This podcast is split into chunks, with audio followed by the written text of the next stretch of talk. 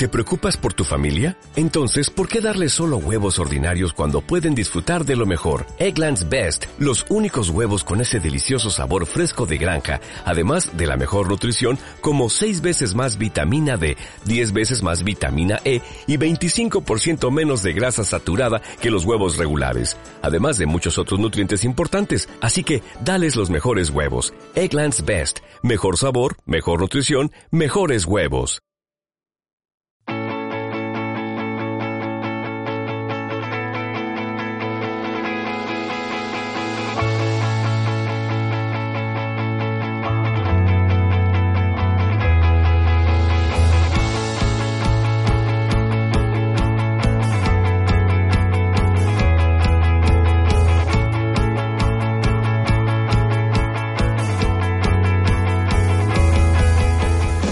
¿Qué tal? Bienvenidos, bienvenidas a Las Gaunas, bienvenidos a Radio 38 Ecos.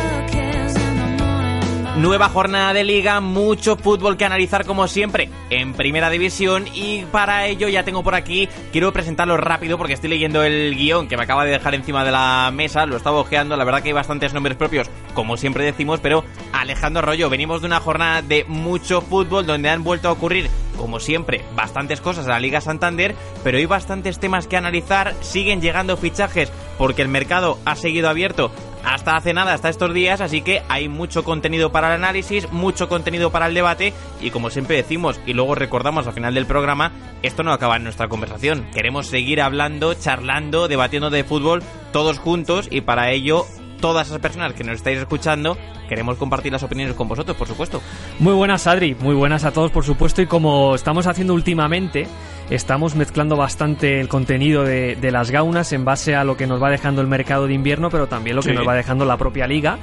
Y de eso se va a tratar el programa de hoy. Cinco temas eh, bastante diferentes y con muchas ganas de hablar de fútbol, sobre todo de uno de los fichajes que ha llegado en los últimos días que no solo en la oh. Liga Española, Adri, sino en las grandes ligas ha sido uno de los más sorprendentes. Sí, sí, ha sido un bombazo total ver a Hatem Benarfa en el Real Valladolid.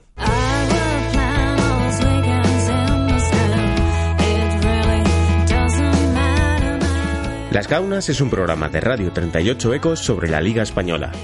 La radio del equipo de Ecos del Balón que puedes escuchar en iBox, Apple Podcast y Spotify.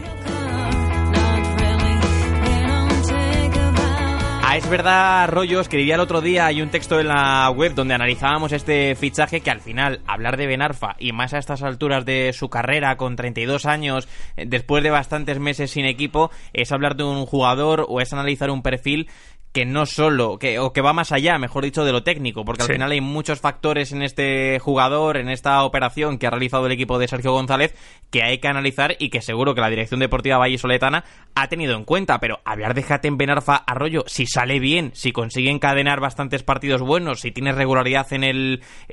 lo que es el sistema de Sergio y en la Liga Española, es hablar de un fichaje impresionante para el Valladolid. ¿eh? Sí, absolutamente. Yo creo que eh, luego ya cuando tengamos más tiempo y más semanas y veamos al jugador y adaptándose ya, mediremos de una u otra manera el éxito de la operación. Pero yo creo que independientemente de eso,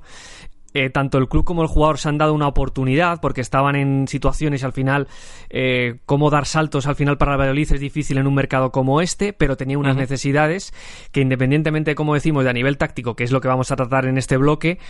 aunque Benarfa te deje tres o cuatro acciones y te dé cuatro o cinco puntos, pues te puede dar perfectamente la salvación. Y yo creo que es un poco el escenario en el que se va a mover Benarfa porque a nivel táctico sí que es verdad que eh, hay preguntas que hacerse. Adri, tú lo hacías en el texto, lo hacíamos en los comentarios y evidentemente es un jugador tácticamente especial, también emocionalmente, mentalmente, es un jugador eh, pues con más tendencia a la creación de ocasiones, pero también a la discontinuidad y que mentalmente afronta los partidos de una determinada manera basándose sobre todo, basándose sobre todo, mejor dicho, en el talento y en la capacidad de recibir al pie. Con lo cual, sabiendo cómo se mueve el Valladolid y cómo forma el equipo, em, vamos a ver dónde parte Benarfa, si de segundo punta, si en banda o si media punta de un rombo. No sé si tú le ves en alguna posición concreta de cara a que ni el Valladolid ni él se puedan em, perjudicar y que ambos salgan potenciados. Sí, a mí hay varias posiciones en las que me encaja, pero no hay ninguna que me convenza eh, totalmente o definitivamente por el sistema de Sergio González y por, por lo que demanda a todos sus jugadores. Al final, es verdad que si Sergio mantiene un dibujo parecido al que ya utilizó ante el Real Madrid, con tres centrocampistas, donde uno de ellos siempre juega un poquito más adelantado, que hasta ahora estaba siendo Michel Herrero, es verdad que en esa posición por detrás de los dos delanteros te puede encajar Benarfa, porque al final es un media punta, que recibe mucho por delante de la línea del balón, que tiene conducción, que tiene cambio de ritmo, bastante calidad. En definitiva, es un jugador que si activas en esa zona también vas a conseguir que los dos delanteros ahorrarles bastantes esfuerzos tanto a Sergi Guardiola como a Enes Unal o Sandro. Sean los dos delanteros que jueguen en el sistema, no van a tener que bajar tan atrás a recibir, las conducciones que tengan que hacer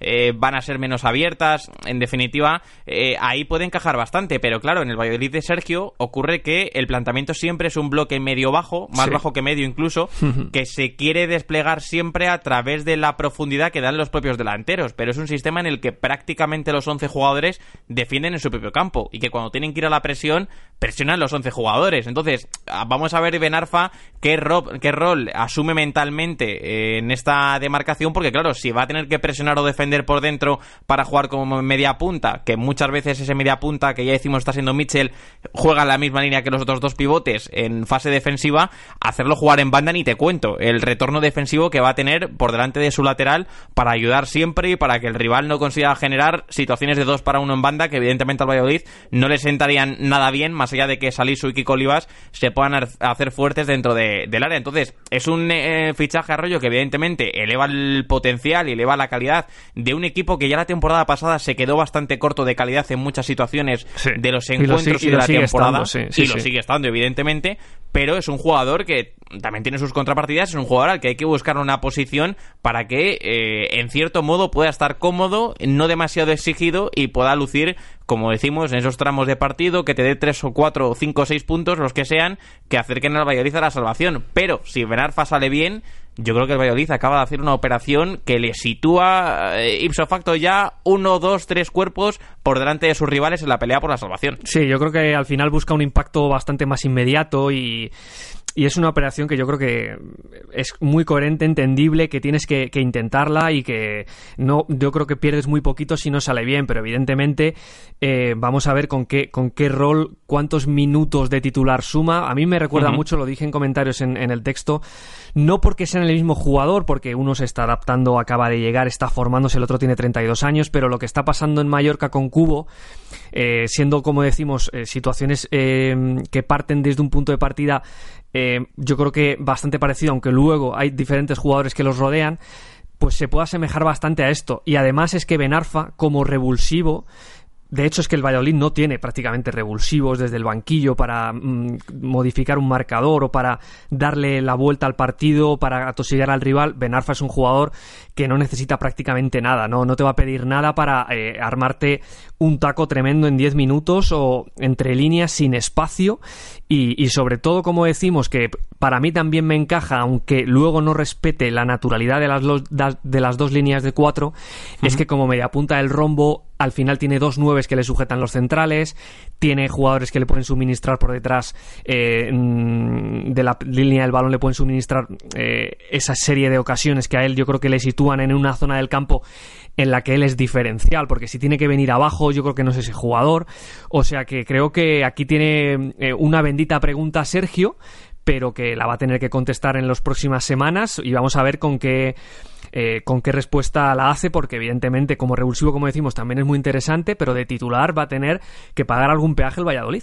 Seguramente, eh, si tenemos que pensar ya, rollo, para ir cerrando el tema de Benarfa y, el, análisis del Real Valladolid, si tenemos que pensar o imaginarnos con qué delantero va a encajar mejor de los tres que más utiliza o ha utilizado Sergio hasta ahora, eh, hay dos, hay uno con el que creo que sí o sí va a encajar, porque encajan todos muy bien por la calidad técnica del mismo, que es Sergi Guardiola. Al final, Sergi Guardiola se mueve muy bien en el apoyo, eh, con el pie izquierdo tiene cambio de orientación, tiene conducción, si será un jugador realmente dominante al espacio, pero cuando rompe a en velocidad eh, consigue mantenerla y consigue plantarse delante del portero, pero luego con los otros dos delanteros que tiene el Valladolid, creo que les puede favorecer bastante a ambos, tanto a Enes Unal para hacerlo jugar más arriba y que Unal de cabeza eh, pueda acercarse al punto de penalti o en el remate, y por supuesto a Sandro, que al final hemos visto que Sandro, eh, cuando ha tenido que jugar lejos del área, cuando el Valladolid le ha exigido en esos planteamientos que antes comentábamos que depende mucho de la profundidad de los delanteros, hacer jugar a Sandro lejos de la frontal rival era exigirle hacer demasiadas conducciones, era exigirle hacer demasiadas cosas que ahora mismo, eh, ya no solo físicas, sino mentalmente, Sandro no estaba dando y no estaba respondiendo. Entonces yo creo que le puede favorecer bastante a ambos si Benarfa consigue desde esa media punta aparecer y empezar a filtrar balones, recibir en el apoyo, conducir, cambiar de ritmo. En definitiva, creo que puede favorecer bastante a ambos, pero entiendo que si va a jugar como segundo punta y no como media punta, lo lógico será verle al lado de Sergio Guardiola muchos partidos. Sí, yo creo que es con los perfiles, él va, a justificar su fútbol con, los tres independientemente, porque cada uno le puede ofrecer una, una, serie de cosas. Pero sí que es verdad que incluso más importante que los puntas, que yo estoy de acuerdo en que cada uno le puede dar una situación diferente, si al final Valladolid no gana altura de juego con sus laterales y de alguna manera le dan el ancho a, a Benarfa para que él no tenga ni que caer a banda ni que partir desde muy atrás, que es lo que está pasando eh, con Cubo cuando el Mallorca recupera y Cubo es extremo derecho. Eh, Cubo sufre porque puede salir de uno, pero no se puede ir de cuatro, ¿no? Al final es un poco lo que está pasando y yo creo que va a ser el termómetro, la altura de los laterales, la altura de la presión y si Sergio da continuidad a ese rombo para ver a un Benarfa que es una de las grandes noticias en este mercado de invierno, como lo está siendo Adri, un delantero centro un poquito más al norte, en este caso en San Sebastián, que se llama Isaac y que está empezando a tener un protagonismo del que muchos esperábamos.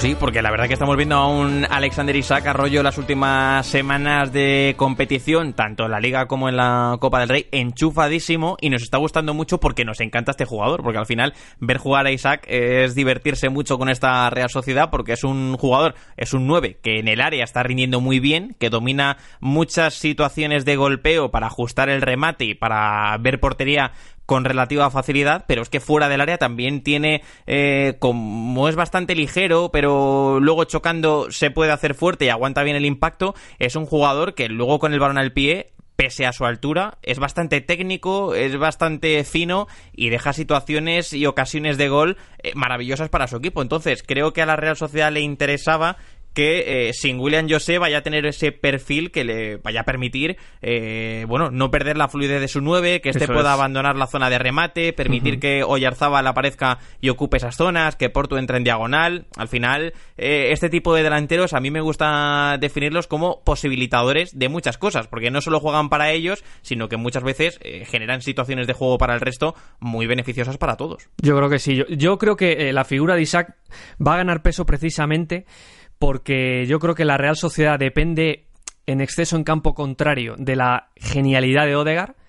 Y Odegar es evidentemente un jugadorazo que juega bien casi todos los días, pero también puede tener sus descensos de nivel o eh, los rivales al final pues le, meten ayudas a la, a la, a la recepción de, de, Odegar, le meten más jugadores, le cierran su salida más natural, empieza a haber problemas en la circulación de la Real y yo creo que estaba, a pesar de que se mueve muy bien Oyarzábal, que Miquel Merino entiende muy bien el sistema, que Portu te abre por derecha, faltaba un punto de creatividad, un punto secundario que yo creo que Isaac aquí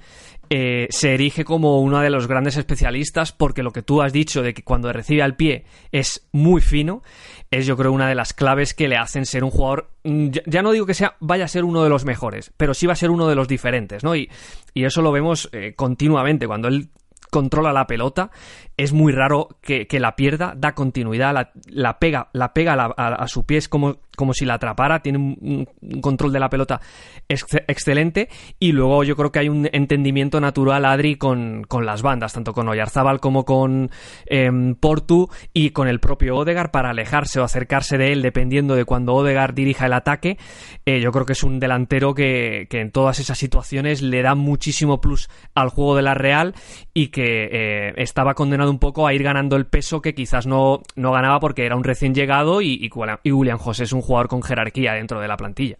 Sí, un jugador con jerarquía y si hay que establecer diferencias entre ambos, que evidentemente hay bastantes entre William José e Isaac, hay una que creo que es eh, muy evidente y es la agresividad de, de los dos, eh, tanto en el remate como a la hora de generar ocasiones. Eh, parece que Isaac juega con otro ritmo, que juega con otro rostro, pero eh, William José al final tenías un futbolista que hemos visto que desde fuera del área ha marcado golazos, que es capaz de entrar en zona de remate eh, como un camión eh, para llevarse todo por delante y acabar marcando. Seguramente esas cosas Isaac no las tiene, o de momento no se las hemos visto, pero sí tiene, insisto, bastante facilidad para ver puerta. Es un jugador que ya no solo para ponerse delante del portero y definir, sino que el otro día, el fin de semana pasado, vimos, por ejemplo, como línea de fondo, hacía una jugada espectacular, con el balón súper controlado a su pie, como decías, que, que es que lo engancha y y no lo suelta, parece que, como dices, lo atrapa, se queda ahí mantado la pelota, pero genera muchas situaciones muy favorables para su equipo y creo que eh, si Alguacil encuentra el punto en el que Isaac abandone esa zona de remate y consiga conectar con el resto, eh, va a haber beneficiados muy, muchos, eh, tanto en el último pase como Miquel Merino como Odegar, en situación de remate tanto Portu como, como Yarzabal. Insisto, yo tengo muchas ganas de ver a Isaac con regularidad en esta liga en la Real Sociedad porque me parece un delantero muy interesante más allá de que haya todavía situaciones dentro del juego que evidentemente no lleguen al nivel de determinación que podía o estaba mostrando William José o demostró en su momento el delantero brasileño. Sí, yo creo que em, Isaac tiene la suerte de tener o de estar rodeado de jugadores con capacidad para el último pase, porque si en vez de un centro al área él recibe un último pase, yo creo que él, está cómodo, él encara portería y define muy bien si en vez de situaciones de técnica son más de instinto, de jugar con el central, buscar un palo, oler el remate, yo creo que eso o lo gana con, el tiempo o no lo tiene tanto dentro. Entonces, si la Real, que al final es un, equipo que eh, maneja muy bien los conceptos cuando ataca espacios muy reducidos, tiene mucho último pase y él yo creo que ahí él se encuentra cómodo. Pero bueno, seguramente al final es un jugador con unas posibilidades muy altas y yo creo que eh, va a tener la capacidad para eh, ir ganando todas esas situaciones, porque es muy joven, porque sí que creo que eh, es un jugador para sumar cifras y que tiene el juego, la envergadura, la calidad para rematar a un toque y de alguna manera mostrarse como el 9 que seguramente con, el año, con los años va a ir siendo. uno de los problemas precisamente que tiene el Barcelona no es el único, Adri, es el tema del 9 pero vamos a hablar de otras cosas. Vamos a hablar de lo que está pasando en los primeros eh, compases con Quique Setién y de qué manera se está entendiendo el Barcelona con el técnico cántabro en estos primeros compases.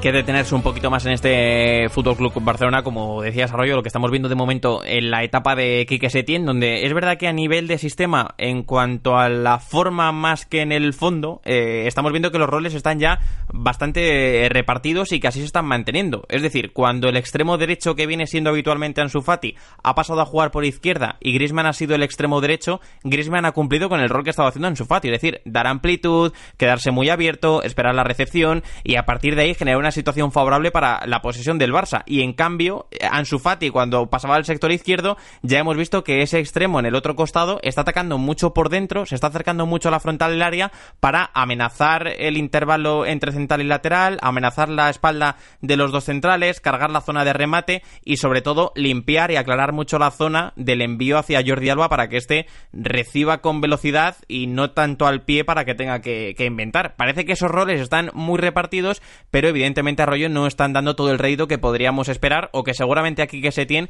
le estaría gustando ver a través de la, de la pizarra. Hay un nombre que todos estamos esperando y que supongo que los aficionados al Barça mucho más, que es el de Ousmane Dembélé. Eh, Dembélé en el sector derecho haciendo el rol de Ansu Fati, Arroyo, a mí me encaja muy bien, porque tiene esa agresividad en el uno para uno que Ansu Fati eh, no está demostrando desde este sector y que ya hemos visto que pese a que tengas que pagar ciertos peajes con Dembélé, porque al final es un jugador, eh, bueno, que tiende al desorden, que tiende a la pérdida, que, que, en definitiva eh, aloca un poco el juego y puede abrir ciertas puertas que a Setín seguramente no le van a gustar en ciertas situaciones de los encuentros, sí tiene ese uno para uno y creo que ha demostrado en los últimos meses, antes de la lesión y sobre todo en la última temporada, que aprendió a entender mejor en qué momento sí y en qué momento no debía eh, reproducir ciertas acciones. Soy muy pesado con este partido porque lo, hemos analizado muchas veces, pero yo recuerdo perfectamente el partido en el Camp Nou de la temporada pasada ante el Leganés que no está Messi, Dembélé juega del sector derecho y Dembélé hace un partidazo bestial. No, no pierde apenas balones y generan el uno para uno superioridades constantes a través del regate y la velocidad. Sí, es un jugador que yo no tengo dudas tampoco eh, de que Setien se va a pensar mucho. Bueno, yo creo que le va a dar la oportunidad seguro, que lo veremos, lo comprobaremos, lo analizaremos, porque es un jugador que de alguna manera mm, soluciona el déficit que yo creo que se autoimpone el Barcelona cuando la amplitud se la da por derecha y por izquierda a un solo jugador. Porque el sistema de Setien, a diferencia de un 4-3-3 otros sistemas que salen desde atrás, es que la amplitud solo es un jugador, no son dos, no es lateral y extremo. Solo fija con un carrilero. Evidentemente te da superioridad en salida si te presionan con tres centrales y en campo contrario pues puedes meter más gente dentro que dos que están por fuera, ¿no? Al final lo que quieres es dominar el carril central para perderla ahí y tener superioridad dentro. Pero claro, Dembélé si recibe al pie a diferencia de Ansu Fati, es un jugador que necesita mucho menos para irse de su par. Yo creo que Ansu Fati es un jugador que necesita interpretar la acción y jugar con el engaño. Dembélé es que la coge y, bueno, pues ya se, se, ha ido. Es que era un, es una cosa increíble en ese sentido, porque se va por dentro, se va por fuera, es tiene una agilidad y una arrancada, una aceleración, más que la velocidad punta, es una aceleración que yo creo que Ansu ahí, sobre todo en derecha, como tú dices, Adri, está un poquito fuera de foco en el sentido de que la pierna no la tiene bien, bien orientada y ya no puede jugar con el engaño, ¿no? Y yo creo que al Barcelona le está ocurriendo esto sobre todo a nivel de profundidad. A nivel de profundidad el Barcelona se está quedando muy espeso en la circulación y luego cuando eh, la circulación por dentro tendría que sacarla fuera para haber creado un aclarado a ese jugador que está fuera, eh, la jugada, lo, vimos por ejemplo el día ante el Valencia, la jugada se muere demasiado y le da tiempo a la defensa rival a bascular y taparlo. Con lo cual el Barça en la última línea necesita gente que la trabaje mejor, sin balón y con balón, para que de alguna manera tenga sentido lo que está buscando Setien, porque lo que decimos es que eh, al final estás usando a cinco jugadores, dos para abrir el campo y tres por detrás del balón. Estás perdiendo algún efectivo de más en el carril central y al final Messi y Grisman vienen más al apoyo para mejorar la jugada y te está faltando gente por delante. Completamente. De hecho, hay una jugada que aún no hemos visto en este Barça, pero a nivel de sistema, con el extremo derecho tan abierto, eh, ya sea en Sufati o ya sea Dembélé, si finalmente Setien lo, lo sitúa ahí, hay una jugada que no estamos viendo y que me parecería muy interesante porque de primeras ya hemos visto que con la vuelta de Arthur ha cambiado los interiores de lado, tal y como debutó ante el Granada. Es decir, De Jong ha pasado a jugar en el sector derecho, que tiene bastante sentido, por lo que decía al principio, liberar y aclarar la zona de Alba para que nadie pise esa zona y tenga bastante espacio para recibir con velocidad, ahí está gestionando el juego Arthur desde ese costado. Y desde el derecho, como ya Messi no parte desde ese costado, sino que inicia muchas veces por dentro, a mí me gustaría ver, o creo que puede ser, eh, ya digo, una situación interesante, favorable para el Barça, para esa profundidad que no está teniendo, que el interior de ese costado rompa muchas veces por delante del carrilero, que le ofrezca una solución larga a Ansu Fati, por ejemplo, que le ofrezca una vía de pase a Dembélé, que ese rol lo puede hacer, por ejemplo, de Jong, que ya sabemos que tiene esa carrera sin balón, que tiene conducción, eh, que en definitiva seguramente si hace eh, se comporta de esa manera va a llevar más peligro que Vidal porque no va a romper hacia el área sino que va a romper muchas veces hacia el pico de manera de forma diagonal. Entonces es una jugada es una situación de, partido que ya digo a mí me interesaría mucho ver. Ojalá la podamos eh, ver porque eh, a nivel de profundidad creo que desde ahí el Barcelona sí puede generar y ayudar sobre todo a Ansu Fati a generar una ocasión de gol eh, bueno pues de una manera más coherente de la que de la que estamos viendo que ya decimos de momento por el sector derecho Ansu no está dando ese desborde que necesita siempre este tipo de planteamientos de sus extremos que al final los hace esperar mucho eh, se pasan todo el partido esperando muy abiertos pero cuando les llega la pelota tienen que ser realmente dominantes en el uno para uno para generar una situación de gol. Es verdad esa agresividad que para llevar la pelota al punto de penalti que se genera la ocasión de gol. De hecho Adri, si te acuerdas, el, de los principales problemas que tuvo el Betis de Setien cuando ya se deteriora el juego era ver quién, eh, de alguna manera, ofrecía desmarques de ruptura con el balón parado. Es decir, cuando la pelota lo tenían los centrocampistas, que al final los interiores eran los Celso y Canales, había cambios, ¿no? Pero al final eran jugadores que, que, al final tenían que desbordar. el juego se hacía bastante previsible porque no encontraban la manera de atraer a los defensores dentro para después darle en ventaja o en uno para uno una incorporación al espacio a los carrileros. Había un, un embudo importante y efectivamente eh, no se percibía quién se encargaba de tirar desmarques de ruptura más allá del punta, porque aquí ahora mismo no hay un delantero centro, están Griezmann y Messi. En aquel momento pues estaba Loren Morón normalmente, pero te, te, daba la sensación de que el Betis o sus dos mediapuntas o sus dos interiores se tenían de algún modo que, realizar algún movimiento de ruptura, aunque, aunque fuese desde atrás, superar la posición del que tienen por delante, superar la posición de la última línea del rival, y eso efectivamente es algo que el Barcelona tiene que trabajar y que seguramente eh, de alguna manera tiene que llegar, porque como decimos, eh, los extremos, en este caso carrileros, tampoco pueden romper en diagonal porque tienen que esperar la pelota, así que alguien tiene que tirar desmarques, los está haciendo en menor medida Griezmann, pero la opción de un interior aunque yo creo que a Setién no le gusta mucho porque son al final los socios de Busquets, pero la opción de un interior, que por eso Vidal cuando entra en las segundas partes, o incluso desde el inicio, es un...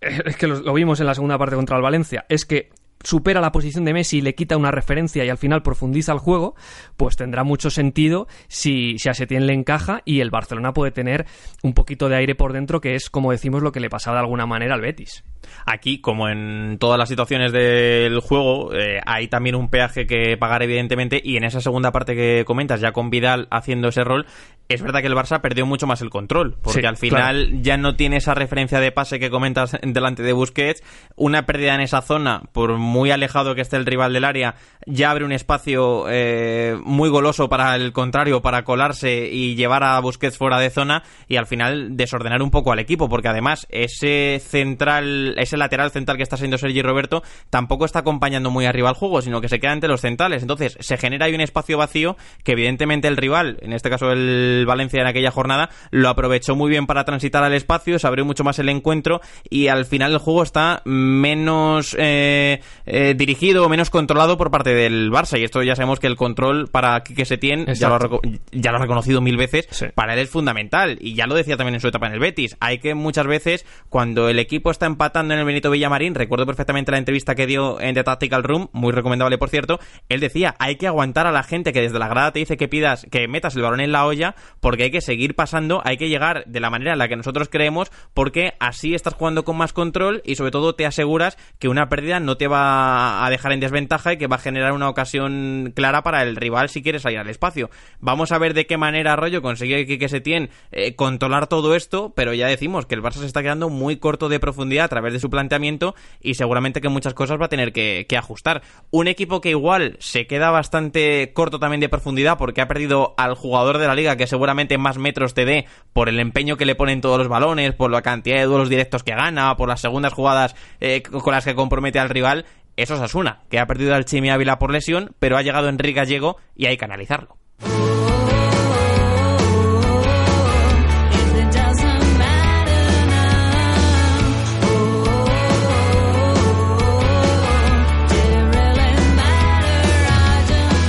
Evidentemente Arroyo son jugadores muy diferentes el Chimi y Enrique Gallego, pero yo creo que es un fichaje coherente. Es un fichaje, eso sí, que ya lo comenté en Twitter cuando se anunció. Creo que llega algo tarde para Osasuna, porque independientemente de que el Chimi esté eh, o no lesionado y se vaya a perder toda la temporada, eh, yo creo que Osasuna necesitaba 9 ya desde el principio de curso, porque no lo tenía quien pudiese aportar esa cuota de gol constante y regular para el equipo. Pero ya vimos en la etapa de Enrique Gallego en el Huesca que es un jugador que te puede asegurar metros y es un jugador que en las segundas jugadas, en el balón directo, también le puede garantizar situaciones favorables para el equipo de Arrasate. Sí, yo creo que es un fichaje que al final es imposible acudir al mercado y traer al Chimi Ávila 2 no existe. Eso sí. Y ya ya asumido el trauma y el duelo de la pérdida de un jugador así, tienes que buscar un poquito em, cómo mantener la estructura y si sabes que vas a perder algo, qué puedes mantener y qué puedes ganar, ¿no? Y efectivamente, aunque son dos jugadores muy diferentes, eh, yo creo que, que Enrique Gallego eh, le va a permitir a Osasuna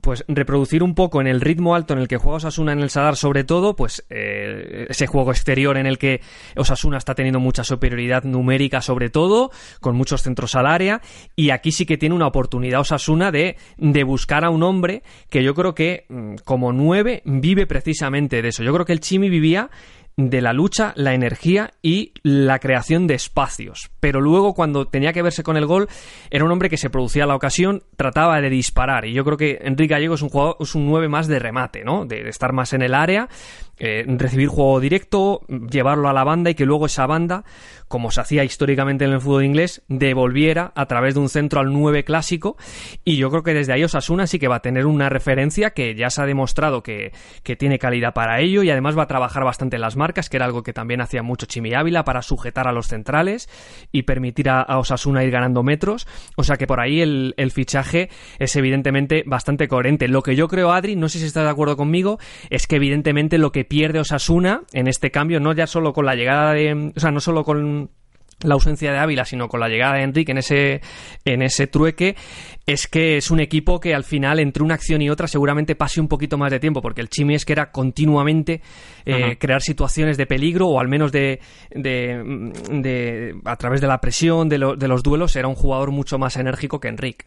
Es que creo que has dado con la clave de, del cambio que va a sufrir Osasuna entre el Chimi Ávila y Enrique Gallego. Evidentemente, como decías, en el área va a ganar una referencia más fija y una referencia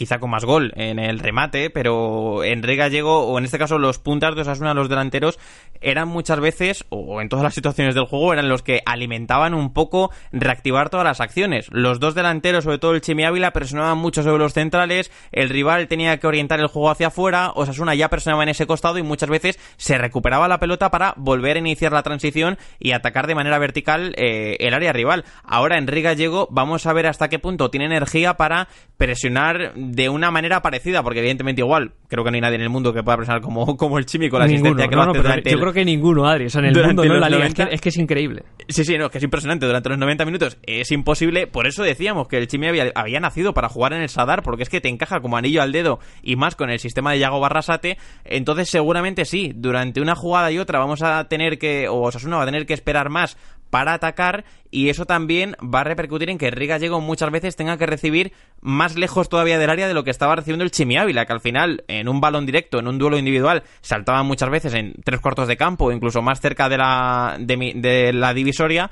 pero con esa acción ya ganando esa segunda jugada, prolongando la pelota, ya conseguía que eh, Osasuna inmediatamente todo el bloque se adelantase, que la defensa eh, jugase más arriba y empezase a ganar esos duelos que han llevado al equipo, sobre todo en casa, sobre todo en Pamplona, a ser muy incómodo y a ser un equipo que te encierra en tu campo y que durante fases de partido, yo recuerdo perfectamente el encuentro, por, ejemplo, ante el Valencia, es que no sales, es que no te deja salir, es que no hay manera de, escapar de ahí y es un agobio total y un agobio constante para, para todos los equipos. Entonces, vamos a ver de qué manera Enrique Gallego puede mantener ese pulso, porque de ello depende eh, que Osasuna consiga, ya decimos, alimentar mucho su juego ofensivo, generar mucha cantidad de ocasiones. Ahora bien, hay un detalle, hay una jugada rollo que creo que Osasuna no puede perder dentro de su pizarra y es el ataque del segundo palo. Evidentemente, eh, lo decía el otro día también cuando se anunció el fichaje, si a un rival, eh, Enrique Gallego, le gana el segundo palo y aparece por sorpresa, ese rival se lo tiene que hacer virar, porque a Enrique Gallego no lo puedes perder dentro del área como, como referencia para defender. Pero sí me parece un jugador interesante para arrastrar marcas, atacar el primer palo y que desde el segundo, si Rubén García va a seguir eh, jugando desde el sector izquierdo, pueda seguir atacando ese centro lateral que también está explotando Sasuna desde el centro de Roberto Torres. Entonces, vamos a ver, porque evidentemente es un fichaje que tiene sus pros y, sus contras, pero ya decimos, es bastante coherente y seguramente que Arrasate lo reciba con los brazos abiertos y el Sadar también. ¿Te parece bastante coherente el último protagonista del programa? Es decir, ¿te parece un fichaje que encaja perfectamente en el Sevilla de Julen Lopetegui? Perfectamente puede encajar, porque además tiene calidad para ello, pero creo que este fichaje va a hacer que a mitad de temporada Lopetegui tenga que cambiar bastantes cosas en la pizarra y hay una duda que me deja, que Ocampos vaya a jugar por la izquierda a Arroyo y eso hay que analizarlo. Todos los martes en Radio 38 Ecos analizamos la actualidad de los candidatos a ganar la Champions League en el podcast El sueño de Nazario. Vamos a hablar evidentemente de la llegada de Suso al Sevilla de Julen Lopetegui. Suso creemos, Arroyo, lo lógico sería pensar que vaya a jugar en el extremo derecho, como venía haciendo en el Milan a pie cambiado, que comparta situación, que comparta perfil con Jesús Navas y creo que esto va a llevar a que el Sevilla eh, consiga en esta zona del campo establecer su lado fuerte. Pero aquí hay una cosa y es que este sector va a estar muy alejado del interior izquierdo del equipo, que viene siendo Ever Banega, y Ever Banega va a compartir perfil con Reguilón y con Ocampos. Entonces vamos a ver de qué manera se puede pegar el Sevilla, no va a perder contacto entre todas las líneas, porque ya sabemos que a Lopetegui le gusta mucho eso del ritmo muy alto, hemos visto un Sevilla muy acelerado durante toda la primera vuelta y hasta estas alturas de la campaña que te mete en un ritmo de partido muy elevado, robando muy arriba, transitando en pocos metros, generando muchas situaciones desde fuera, pero claro, aquí seguramente ni el lateral ni el extremo de izquierdo van a esperar a Ever Banega. Y este va a estar muy alejado de la zona donde seguramente respire más la ocasión del, del, Sevilla. Entonces, ¿es un fichaje coherente? Sí, creo que es un fichaje de calidad para el Sevilla también, pero es un fichaje que hay que analizar detenidamente. Desde luego, eh, a ambición no se le puede decir al Sevilla que no le ha echado en este mercado de invierno, porque hay que sumar al desuso el fichaje de Nesiri, que también es un jugador de unas características muy particulares. O sea que el Sevilla efectivamente tenía unas necesidades, pero yo imagino, a mí me encaja mucho eh, Suso con las ideas que ha tenido Julen Lopetegui en toda su carrera como entrenador. Pero efectivamente en este Sevilla va a tocar algunas teclas que vamos a ver cómo salen, porque yo entiendo que Lopetegui está echando en falta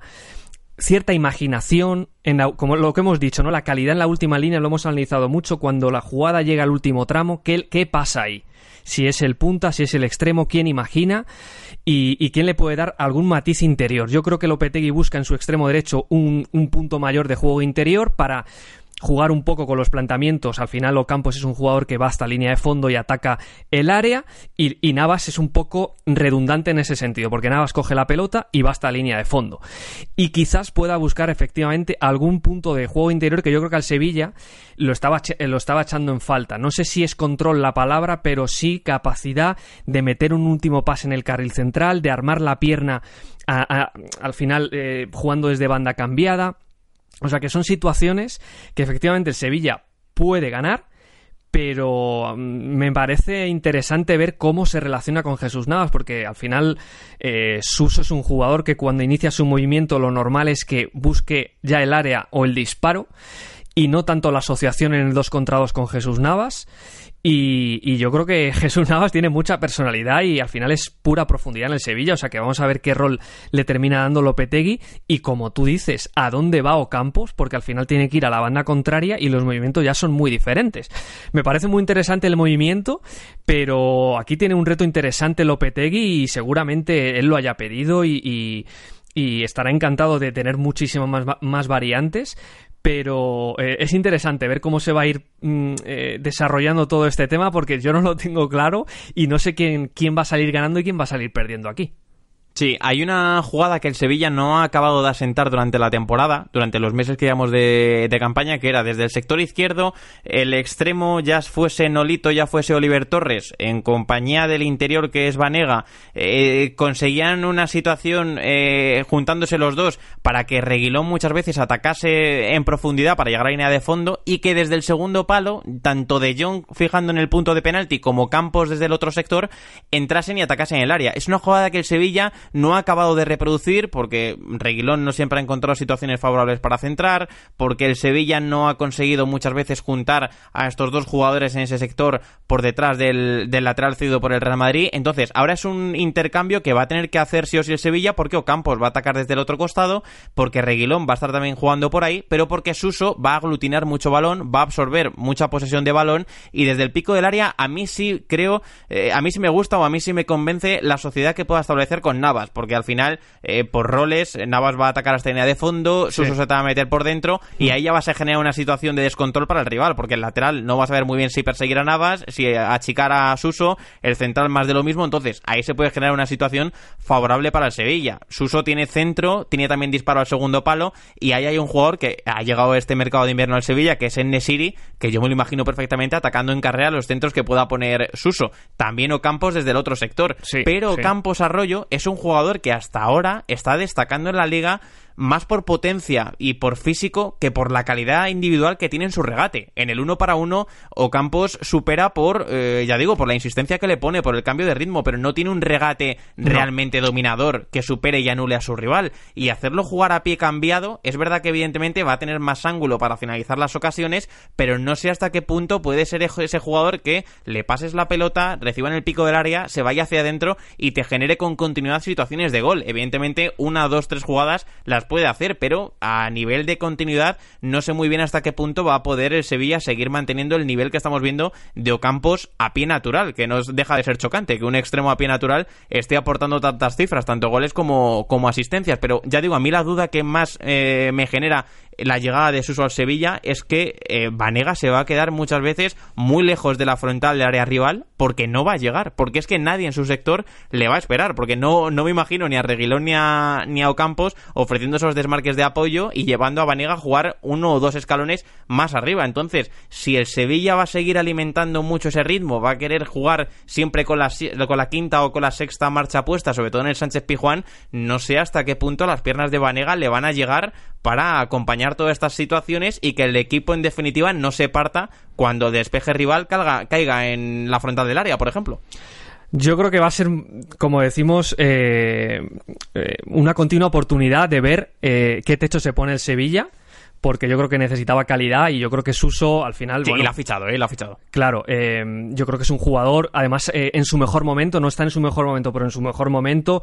es un jugador que con, cierto, con bastante determinación, es decir, que en los últimos metros no es que de un pase más, es que busca disparo, es que, o sea, ese tipo de situaciones en las que yo creo que, que Suso sí puede dar un salto, pero efectivamente yo también comparto las dudas, a pesar de que antes de llegar al Sevilla, Lucas Ocampos era un jugador eh, en el Olympique de Marsella que estaba más cómodo eh, atacando segundo palo y, y, siendo un elemento de profundidad sin balón, pero es que está muy cómodo, efectivamente, en esta etapa de su carrera eh, en el sistema del Sevilla y era una de las grandes certezas. Pero efectivamente, vamos a ver cómo se encargan tanto Banega como su uso del juego interior, el resto eh, compensando con, rupturas y con eh, amplitud, porque yo creo que todos los perfiles los tiene el Sevilla, que al final eh, Lopetegui sin todos los perfiles en un equipo que se asienta en un 4-3-3 e intenta salir desde atrás, pues los necesita, pero con esta mm, yo creo que bonita duda nos vamos a quedar para de alguna manera emplazarnos y como hacemos siempre pues buscarle todas esas respuestas en base a que los profesionales nos den un poco las, como decimos, para la redundancia, las respuestas a todo esto, porque hay muchos jugadores ahora mismo en el Sevilla y va a ser muy interesante ver cómo se acoplan todos, qué minutos van teniendo, quién es suplente, quién titular y, todas estas circunstancias que, yo creo que, que merece la pena tratar y que, por supuesto, lo haremos aquí en Las Gaunas. Totalmente. Y a nosotros nos encantaría seguir hablando una hora más, eh, dos horas más, eh, tres horas más. En definitiva, seguir hablando mucho de fútbol, seguir hablando de los jugadores del Sevilla, estar toda la tarde, definitivamente hablando de, de la Liga, hablar de Isaac, hablar de Benarfa, hablar de, del Barça, del Real Madrid, Atlético Madrid, en fin, de la competición española, porque es que nos encanta y analizarlo también. Así que os tenemos que emplazar como siempre al debate, a mantenerlo con todos vosotros, tanto en las redes sociales como en la web, como en la cajita de iBox, donde queráis. Seguimos hablando de, de la liga, de lo que ha dejado la jornada, de lo que nos espera por delante, de la Champions, que es que la tenemos ahí ya cada vez más cerca y tenemos muchas ganas de ella. Arroyo, la programación como siempre sigue en Radio 38 Ecos, con el sueño de Nazario, con las gaunas que es este programa, eh, con un juego perfecto, en fin, que hay mucho contenido, hay bastantes cosas durante la semana para acompañarnos en este análisis eh, en este debate que tanto nos gusta para compartir el fútbol y disfrutarlo entre todos. Mientras haya fútbol, que eso nunca para. Mm, habrá programas de radio y habrá contenido en Ecos del Balón y en Radio 38 cosas. Así que nos seguimos viendo por aquí y a todos eh, los que nos escuchan por, como tú has dicho, todas nuestras plataformas. Así que un abrazo. Un fuerte abrazo a todos. Gracias por estar ahí. Esto es Radio 38 Ecos de Ecos del Balón.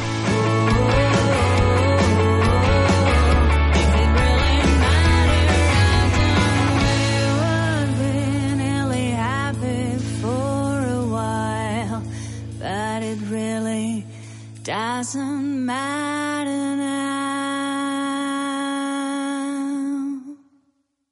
Como nuevo cliente de Western Union, puedes disfrutar de una tarifa de envío de 0 dólares en tu primera transferencia internacional de dinero en línea. Envía dinero a los tuyos en casa de manera rápida, fácil y conveniente. Visita westernunion.com o descarga nuestra app hoy mismo y tu primera tarifa de envío corre por nuestra cuenta. Aplican ganancias por cambio de moneda. No disponible para tarjetas de crédito y envíos a Cuba. Servicios proporcionados por Western Union Financial Services Inc. NMLS 906983 o Western Union International Services LLS NMLS